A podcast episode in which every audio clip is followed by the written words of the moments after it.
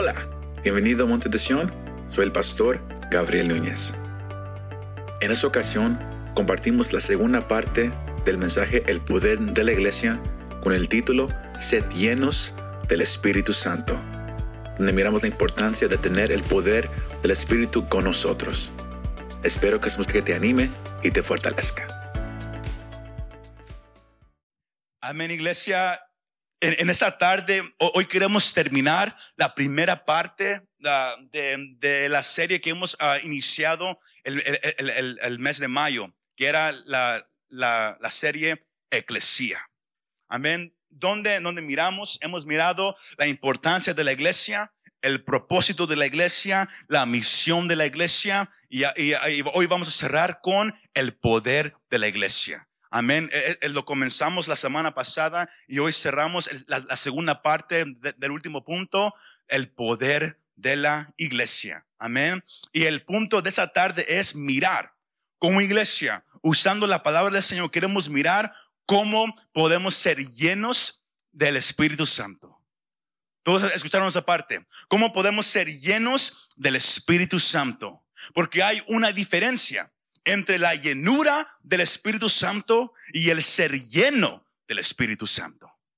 Y es algo que yo, quiero que, usted agarre en esa tarde, que hay una diferencia entre la llenura del Espíritu Santo y el ser lleno del Espíritu Santo. Amén. Y el, punto principal es que usted y yo entendamos en, en, esta noche que para transformar una ciudad, para, para, para cambiar una nación, la iglesia necesita poder. Y el poder no, no es un poder humano, no es un poder de, de, de, de, un gobierno del hombre, es el poder que viene solamente de nuestro Señor. Amén, de nuestro Dios. Es el poder que la iglesia necesita y ese poder transforma vidas, ese poder transforma ciudades y transforma naciones. Porque no hay nada que se compare al poder de nuestro Dios. Iglesia, ¿cuántos dicen amén? ¿Cuántos dicen amén?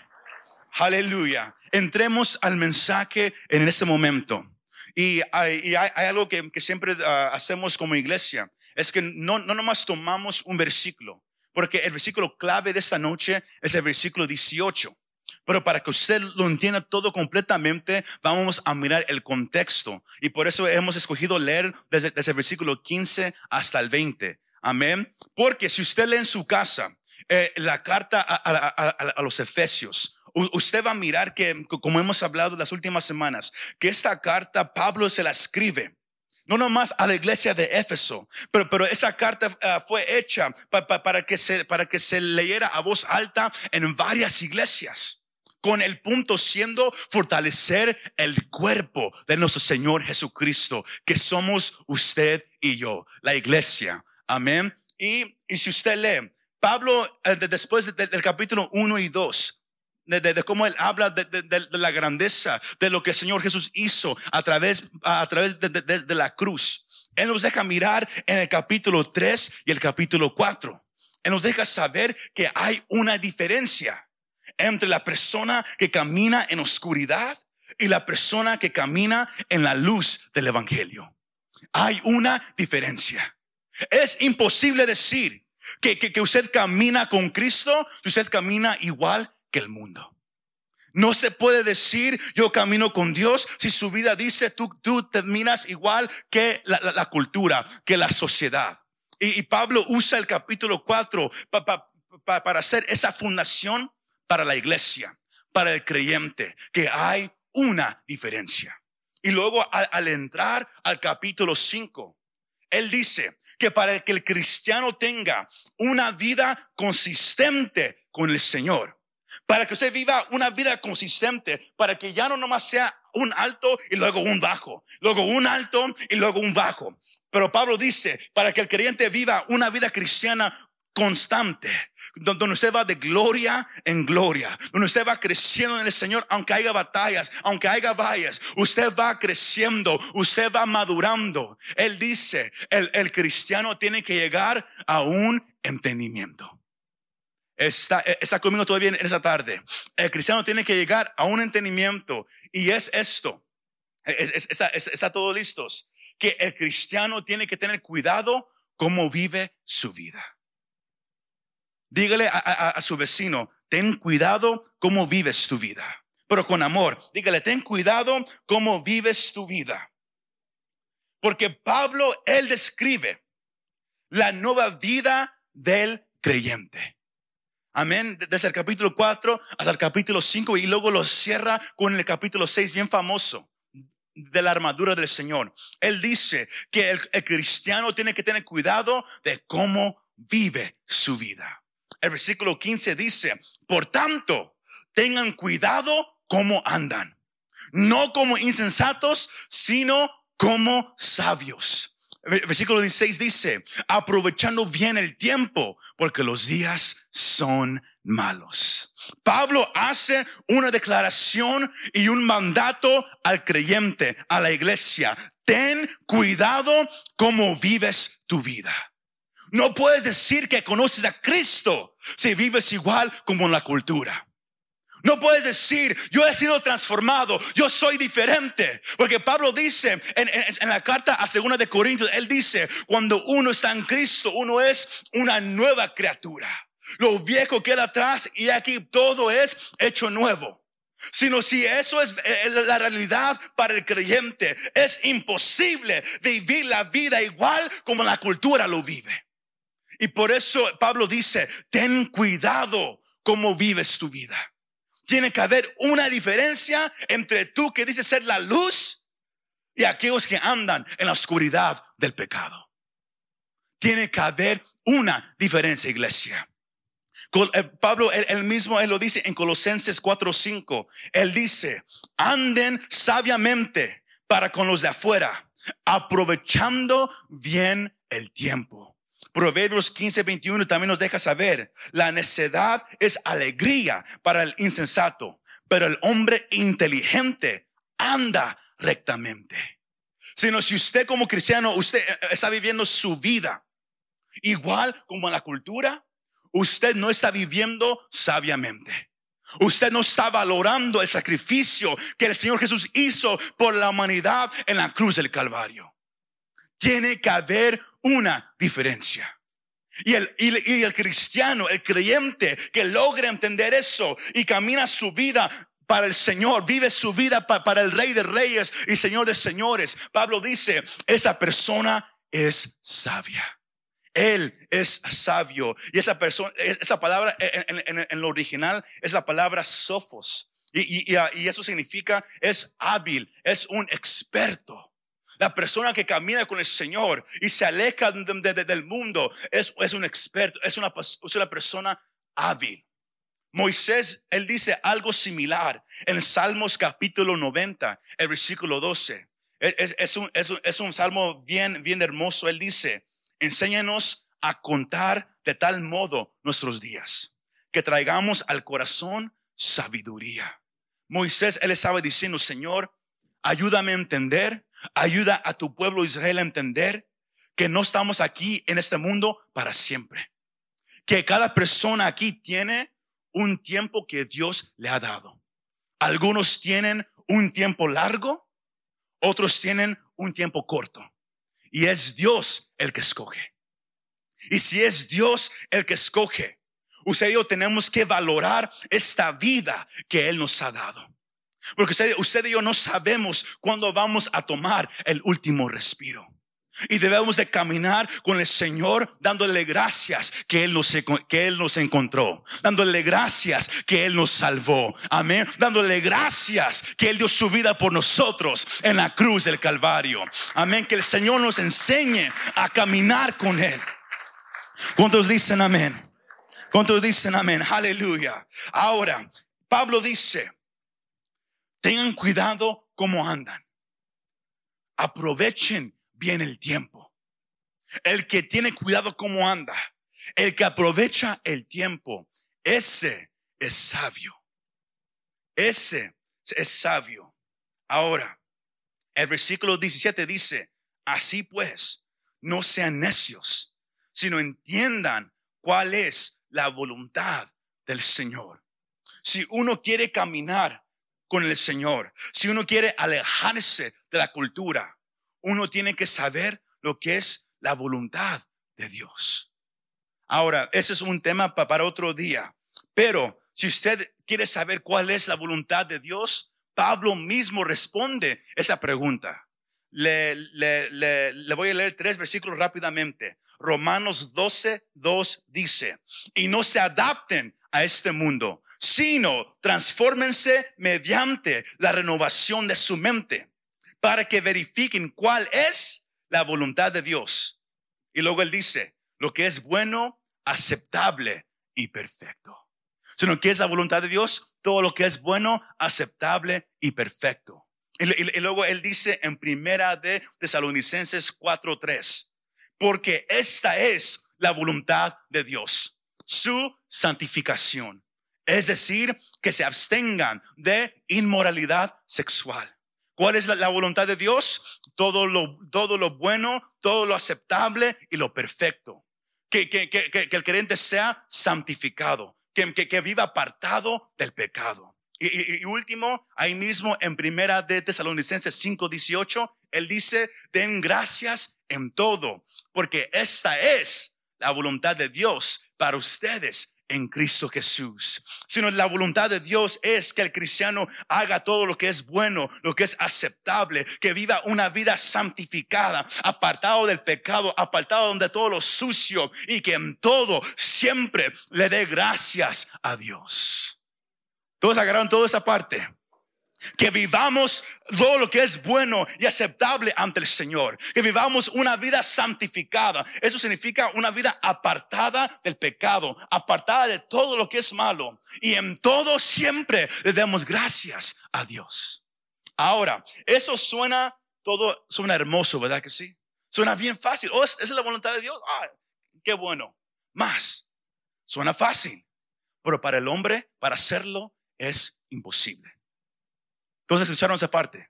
Es imposible que usted y yo hagamos la voluntad de Dios solos.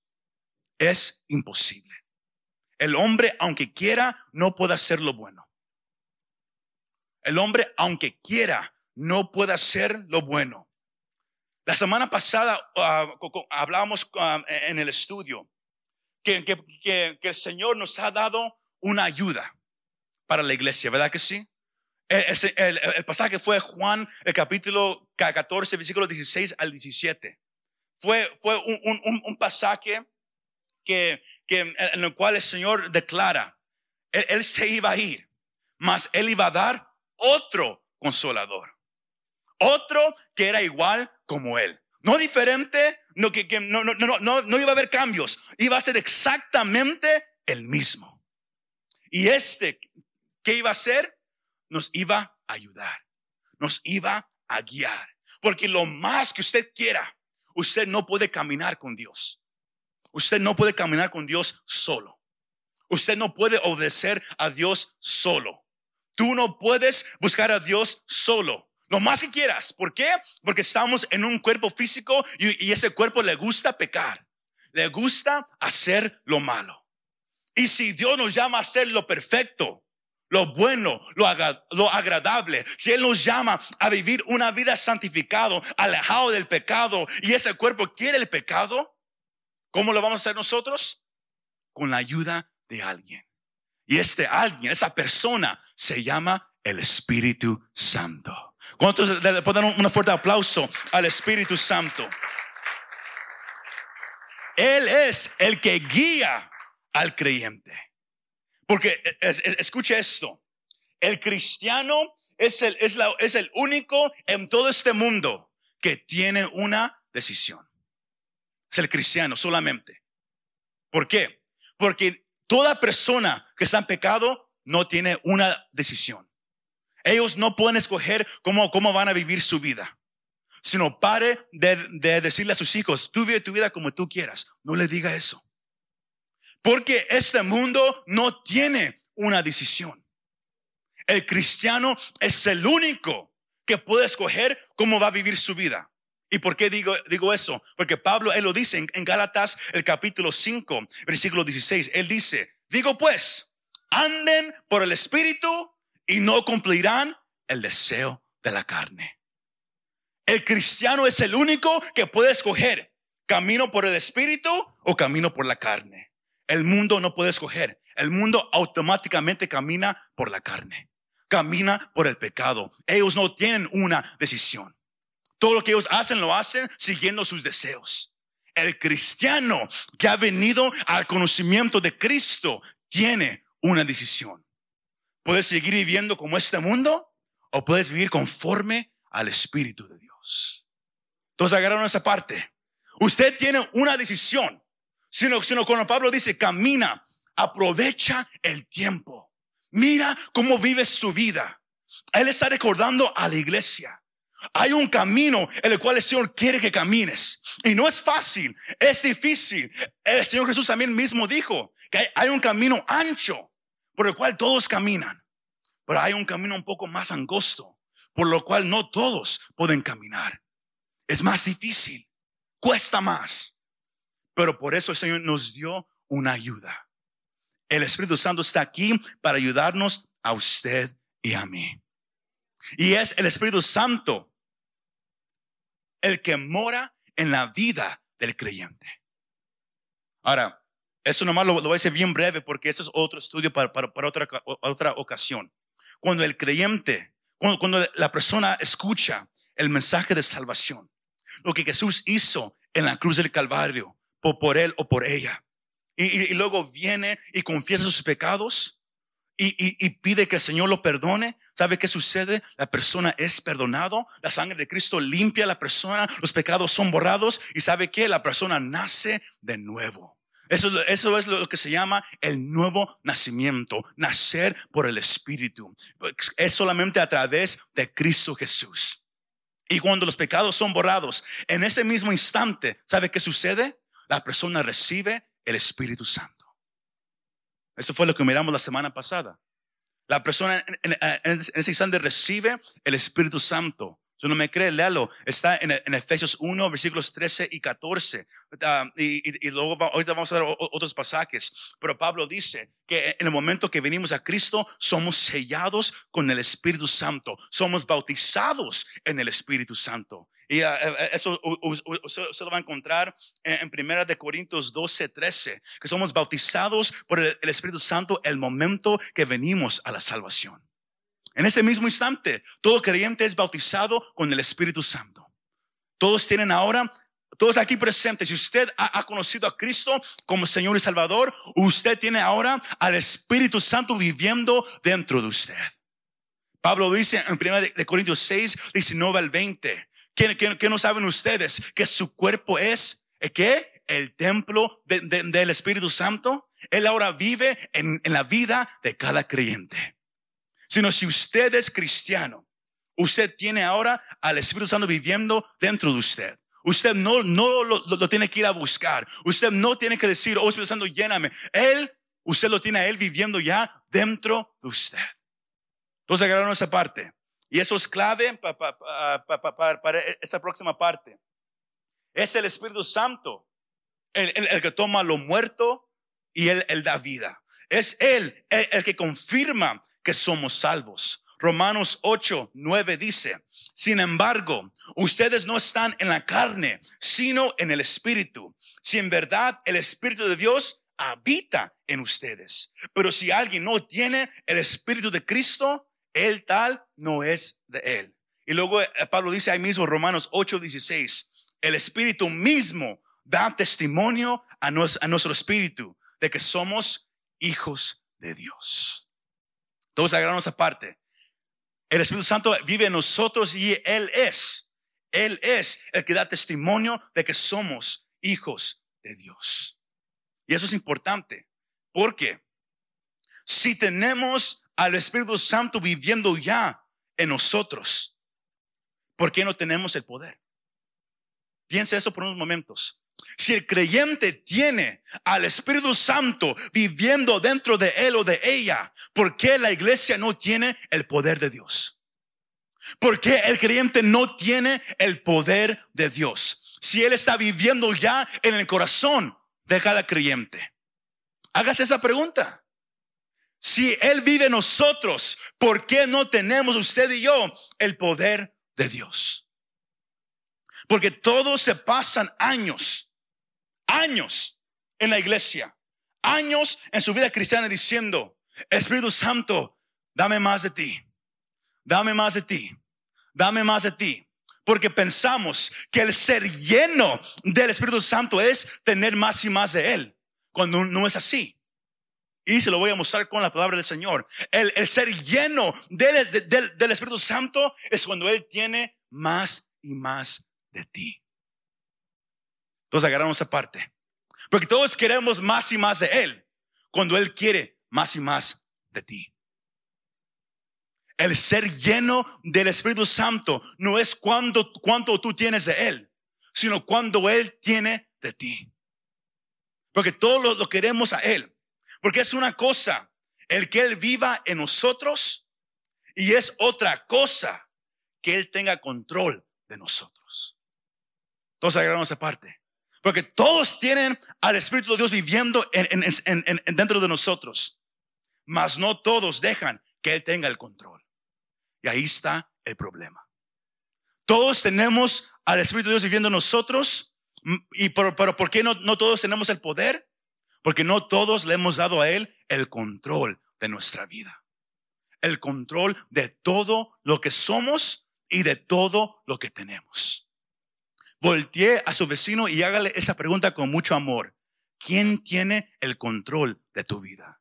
Pero hágaselo. ¿Quién tiene el control de tu vida? Who has control of your life? ¿Quién tiene el control de tu vida? Porque el versículo 18 dice, y no se em-, embriaguen con vino, en lo cual hay disolución, sino sean que llenos. Diga conmigo, llenos. Más fuerte, llenos. Sino sean llenos del Espíritu sino después de Él dejarle saber a la iglesia, tienes que caminar de esta manera.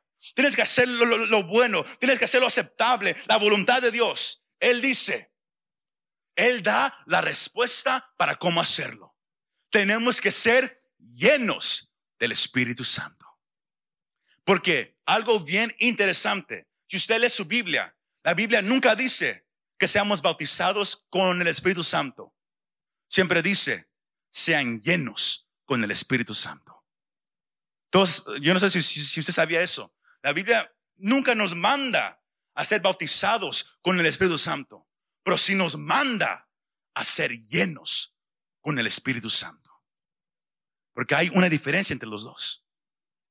Nos manda a ser llenos por el Espíritu Santo.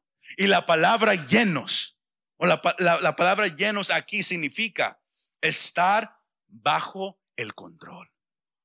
Sino cuando Pablo dice, estén llenos del Espíritu Santo, Él está diciendo, estén bajo el control del Espíritu Santo. Que Él sea el que está en control de tus pensamientos, en control de tus palabras, en control de tus acciones, en control de toda tu vida. Cuando Él dice, sean llenos, Él está diciendo, estén bajo el control del Espíritu Santo. ¿Cuántos dicen amén? Cuando dicen amén? Porque recuerde, como dijimos, Jesús dice en, Juan 15, 5, apartados de mí, nada pueden hacer. No vamos a poder caminar con Dios si Él no está con nosotros. Amén. Sino Pablo nos manda a qué? A sed llenos. To be filled. Para los que hablan en inglés. Sed llenos. Ahora, el sed llenos, esta frase que Pablo usa aquí, no es una sugerencia, es un mandato para cada creyente. Si usted escribe, escriba eso. Es un mandato para cada creyente. No, no más para adultos, sino para jóvenes y niños. Todo creyente, sed llenos del Espíritu Santo. Ahora, ¿Cómo podemos ser llenos del Espíritu Santo? Es importante saber esta cosa, iglesia, que usted y yo no nos podemos llenar de Él. Siempre recuerda esa parte. Usted y yo no nos podemos llenar de Él. Él es el que nos llena. Todos, todos entendieron esa, esa, parte ahí. Él es el que nos llena. Él es la fuente a la cual usted y yo tenemos que ir a agarrar de esa agua, de ese río de agua viva que Él da y tenemos que ir. sino somos llamados a ser llenos. Y es un mandato, no es una sugerencia. Es Dios el que nos llena. Y es en la manera en la, cual Pablo lo dice. Si usted mira, como dijimos la semana pasada, si usted lo lee en, el lenguaje original para poder agarrar el, sentido completo, en la manera de la cual Pablo lo dice, él no, él no dice que es una vez. Él no dice que es un evento. Él dice, sed llenos del Espíritu Santo. Lo que él está diciendo es una acción que usted, que usted y yo tenemos que tomar diariamente. Diga a su vecino, diariamente, daily. Es una acción que se repite diariamente. Porque muchos viven tristemente hoy en día en, las iglesias. Muchos viven por experiencias del pasado. Yo recuerdo cómo yo sentí su presencia años atrás en una conferencia. Yo recuerdo cómo Él me tocó años atrás en un parque. Y todos siempre hablan mirando hacia atrás. Cuando Pablo dice, sed llenos. Él nunca dice, sean llenos una vez. No, él dice, sed llenos. Está hablando de lo presente. Es triste cuando hay muchos que, que, viven por algo que les pasó un año atrás, dos años atrás, meses atrás, días atrás, cuando es cada día que tenemos que ser llenos por el Espíritu Santo. Es cada día que podemos recibir esa llenura. Es cada día que nos puede tocar. Yo no sé si usted me está siguiendo en esa noche, iglesia, pero no es una experiencia de un día. No es un evento, no es una conferencia, es algo que usted y yo podemos vivir diariamente. Sed llenos del Espíritu Santo. Dígalo a voz alta. Sed llenos del Espíritu Santo. Una vez más, sed llenos del Espíritu Santo. La pregunta que yo, que yo le, quiero hacer esta noche es, ¿qué te está llenando? ¿Qué nos está llenando? Porque si Él, si Él vive en, en el cuerpo del creyente y Pablo le manda al creyente a ser lleno del Espíritu Santo. ¿Por qué la iglesia no tiene el poder? ¿Por qué el creyente no camina en ese poder diariamente? Es bien fácil. Pablo lo menciona muchas veces, lo que vamos a decir al comienzo. Es que usted y yo tenemos una decisión cada día. ¿Cómo, ¿Cómo vamos a vivir ese día? ¿Vamos a andar por el Espíritu o vamos a andar por la carne? Y tristemente, el 90% del cristiano escoge siempre la carne. ¿Cuántos dijeron hoy, ese día, hoy vamos a ir a la iglesia? Escuche, escuche, sí, sí, sí escuchó. Eran como cuatro. Y, aquí hay varios. ¿Cuántos dijeron, hoy vamos a ir a la iglesia? Oh, ahora sí, ok, ok, ahora sí, ya, todos dijeron, ok. Pero de verdad piénselo. ¿Cuántos, dijeron, hoy voy a leer la Biblia? Es, un placer estar en su palabra. ¿Verdad que no? Porque hay una batalla todos los días. Hay, una carne que, pone una pelea. Es por eso que usted tenemos, tenemos que estar llenos de Él. Tenemos que estar bajo el control de Él. Esa parte clave, es, esta parte es, el punto principal de, de esta noche. Pablo hace claro esa diferencia entre los que viven por el Espíritu y los que no.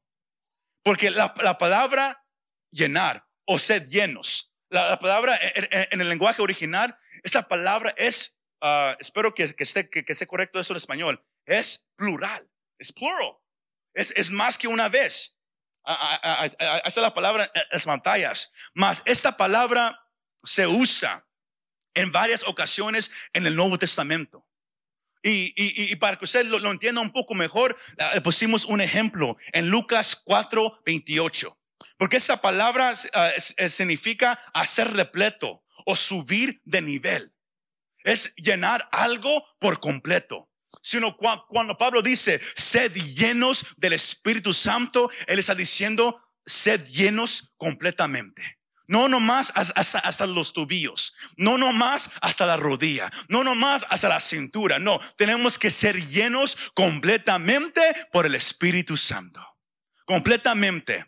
Y el ejemplo es Lucas 4:28. El Señor Jesús, Él estaba hablando y luego los judíos, al escuchar lo que el Señor Jesús estaba predicando y hablando, la, la Biblia dice, y se llenaron de ira. ¿Qué pasó? Se llenaron de ira. Ellos fueron completamente llenos de ira. ¿Y, ¿Y, qué pasó? La ira tomó completo control de ellos y trataron de matar a Jesús. Todos escucharon esa parte. Ellos estaban tan consumidos por esa ira que ellos actuaron, hablaron de una manera en la cual ellos naturalmente no iban a hacer. Pero porque la ira los llenó completamente. La ira los hizo hablar de una manera. La ira los hizo actuar y caminar de una manera. Tomó completo control de ellos. Y si la ira puede hacer eso, en, el lado negativo. Imagínese lo que puede suceder cuando una iglesia, cuando un cristiano es completamente lleno del Espíritu Santo. Si la ira hizo que ellos hablaran de una manera, tomaran acción de una manera, hasta tratar de matar al Señor Jesús, porque estaban consumidos por esa ira, imagínese una iglesia consumida por el Espíritu Santo. ¿Cómo va a hablar esa iglesia? ¿Cómo, cómo va, a vivir esa iglesia? ¿Cómo va a vivir ese hombre, esa mujer en el trabajo, en la tienda, en la escuela, en la casa? Cuando uno es completamente consumido por el Espíritu Santo, completamente bajo el control, donde ya no es usted y yo hablando, ahora es Él hablando a través de nosotros. ¿Cuántos dicen amén? ¿Cuántos dicen amén? Porque el ser lleno se trata de control. Esto es la parte que yo quiero que usted agarre en, esta noche. El ser lleno del Espíritu Santo es vivir bajo el control del Espíritu Santo. Eh, sino cuando alguien dice, yo, yo quiero ser lleno del, del Espíritu Santo, la persona está diciendo, yo quiero vivir mi vida bajo el control de Él. Que Él me dirija, que Él me ayude a hablar, que Él me ayude a actuar. Porque solo la persona no puede hacer nada. ¿Sí me escuchó? Solo la persona no puede hacer nada. Y ves por eso que Pablo usa el ejemplo del vino. Porque todos aquí quizás usted lo vivió o usted conoce a alguien. Cuando un hombre o una mujer toma alcohol, de repente empieza a actuar diferente, ¿verdad que sí? ¿Por qué?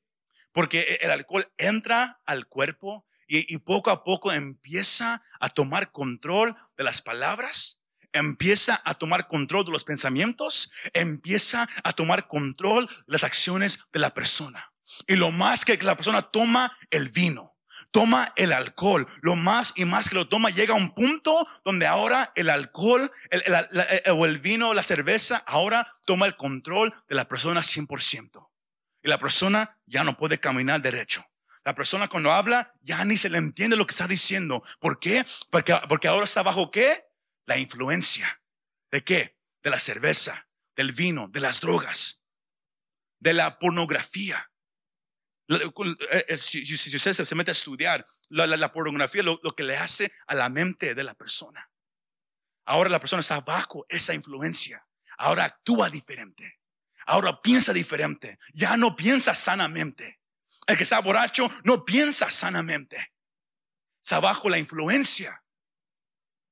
Y todo cambia. Y, por eso Pablo dice, no sean, no se emborrachen con vino, porque el resultado es disolución. Más, sed llenos por el Espíritu Santo. Dejen que Él consume todo, todo, todo su ser, toda su mente, todas sus palabras, que Él sea todo para, para ti para los demás, que Él sea todo para nosotros. ¿Cuántos dicen amén? ¿Cuántos dicen amén? Ahora, espero que, que usted no se me esté durmiendo en esa tarde, porque entiendo que cuando uno enseña, muchos dicen, ah, ah ¿qué razón? Ya, ya me quiero ir. Eso es clave, porque si usted quiere vivir una vida cristiana con victoria, usted tiene que ser lleno del Espíritu Santo. Porque solo usted no puede cambiar nada. Solo Tú no puedes dejar esa adicción. Lo más que intentes, puedes ir a lugares a, dejar esa adicción del alcohol, de drogas. Puedes ir a, tratar de dejar esa, adicción a la pornografía, a la masturbación. Puedes tratar de dejar e, e, e, esa adicción. Puedes tratar de, salir de la ansiedad, de esa depresión, tú solo, usando cosas que el hombre te dé. Mas nunca lo vas a poder hacer. ¿Se sabía usted que, que, que, que toda medicina que el hombre da, que el hombre ha hecho, no quita el dolor. Nomás no lo quita. I, don't know how to say it in Spanish. No sé cómo decirlo en español, pero en inglés es mask the pain. Lo único que hace es más cubrir el dolor. Pero el dolor ahí, ahí todavía está. Nomás te hace sentir como que no está. Empieza a jugar con tu mente, la medicina. Y por eso muchos se hacen adictos. El hombre, nadie puede sanarte tú mismo no puedes dejar las cosas. Esposa, mujer, eh, hombre, tú no puedes cambiar a tu esposo o a tu esposa, aunque le grites, aunque patalees, aunque digas muchas cosas, no lo puedes cambiar. Nadie puede cambiar a nadie. Tú no puedes cambiar a tus hijos. Por eso el hombre necesita al Espíritu Santo, porque el poder que Él da es un poder sobrenatural. Y este poder sobrenatural transforma en un instante. Si me va siguiendo iglesia, ese poder es un poder nuevo. Y cuando un hombre, una mujer está bajo el control del Espíritu Santo, el que maldecía cada otra palabra, el, que decía groserías, de repente al venir a Cristo y ponerse bajo el control del Espíritu Santo, estar bajo la influencia del Espíritu Santo, ahora él, él, él o ellas eh, reconocen, ¿sabes qué? Antes hablaba de esa manera, pero ahora puedo tratar, pero ya no me sale nada. Algo me sale diferente. ¿Qué pasó? Es cuando dejas que Él tome el control de tu vida, Él te cambia. Lo que tú no podías hacer, Él lo hace así. Lo que a ti te puede tomar años para tratar de cambiar un poco, Él te puede transformar completamente en un instante. La iglesia necesita una vez más estar bajo el control del Espíritu Santo. Eso es ser lleno del Espíritu Santo. Pero para hacerlo, tenemos que someternos y humillarnos delante de Él y dejar que Él nos llene. Todos escucharon esa parte. Usted tiene que dejar que Él tome control de tu vida. I, have a picture up there. Can you put it up about the glass? Todos, todos aquí una vez u otra han, usado una tableta, ¿verdad que sí? Para su estómago. Sea, sea, sal, sal de uvas picó, sea Alka-Seltzer, como usted lo conozca. ¿Verdad que sí? Pero en esa tableta está algo concentrado, ¿verdad que sí? Una medicina concentrada. Y el momento que esa tableta concentrada toca agua normal, ¿qué pasa? Hay una explosión, ¿verdad que sí? Y de repente esa agua normal ahora ya no es agua normal. ¿Verdad que no? Ahora está consumida por todo lo, que esa tableta tenía. Lo mismo sucede cuando usted y dejamos que Él tome control de nosotros. Porque Dios nos ha dado el poder de su Espíritu Santo. Y es un poder concentrado. Y cuando ese poder concentrado toca la vida de un hombre o una mujer que se somete a Él, que está bajo su dirección y dice, haz tu voluntad conmigo. Sea, yo creo que seas tú el que dirija mi vida, el que guía mis palabras, el que obre todo en mí. Yo me rindo completamente a ti. ¿Qué sucede? Hay una transformación en la persona. El problema es cuando no nos queremos someter a Él. Ahí está el problema. Porque Pablo dice para cerrar en el versículo 19 y 20, Él da la respuesta de cómo podemos ser llenos. El mandato es ser llenos diariamente por Él. ¿Cómo lo hacemos? Versículo 19 y 20 dice, hablen entre ustedes qué? Con salmos, himnos y cantos espirituales, cantando y alabando con su corazón al Señor. ¿Qué es, qué es, qué es la, la, la, cosa que, que, que, nos lleva a la presencia de Dios? La adoración. La adoración, iglesia. Es la adoración que nos lleva a la presencia de Dios. Es por eso que, que Pablo dice, canten, hagan melodía al Señor en su corazón. Pero no nomás es algo individual. Pero también él, dice, hablen entre ustedes con salmos, himnos y cantos espirituales. La adoración no nomás es algo personal, es algo también entre grupo. Y es por eso que es importante que, que usted se una con otros hermanos y hermanas y vengan juntos a buscar al Señor. Para de quedarte en la casa a mirar televisión. Para de ser flojo, hermano. Para de ser flojo, hermana. Dios te quiere llenar. Él te quiere fortalecer. Pero tú tienes que, que ponerte bajo el poder del Espíritu Santo.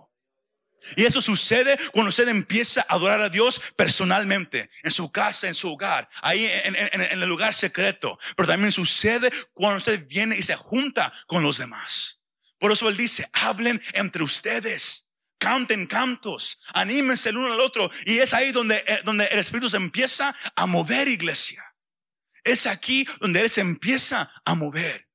Y luego el versículo 20 dice, dando gracias, no renegando, no diciendo, oh Dios, todo hoy va mal. Oh my gosh, hoy no quiero orar, hoy no voy a hacer eso aquello. ¿Sabes qué? Cambia tu manera de ver y dice, ¿sabes qué, Señor? Yo te doy gracias.